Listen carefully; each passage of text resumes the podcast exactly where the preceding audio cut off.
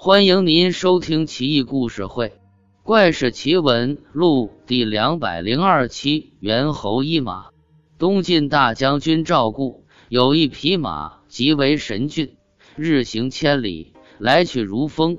赵固极为钟爱，不料这马得了暴病而亡。赵固极为伤感惋惜，借故责骂下人，府内上下人心惶惶，不敢近前。有客人拜访，也没人敢通报。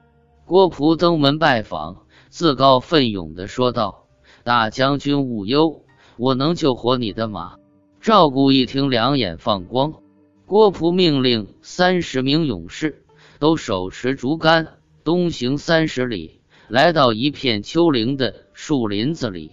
郭璞令三十人散开，围成一圈，拿竹竿到处乱打树木。林子里的野兽纷纷逃窜，郭璞眼尖，指挥若定，抓到一只野兽，样子很像猿猴。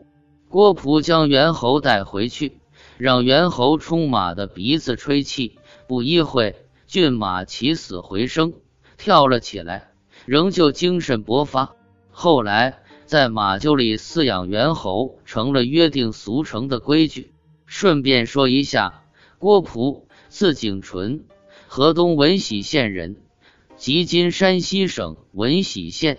西晋建平太守郭苑之子，东晋著名学者，既是文学家和训诂学家，又是道学术数大师和游仙师的祖师。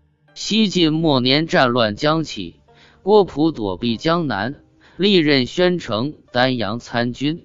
晋元帝时期。他升至著作左郎、迁尚书郎，又任将军王敦的记事参军。三百二十四年，郭璞立祖驻守荆州的王敦谋逆，被杀，时年四十九岁。事后，郭璞被追赐为弘农太守。晋明帝在玄武湖边建了郭璞的衣冠冢，名郭公敦。郭璞之子敦傲被封为临河太守。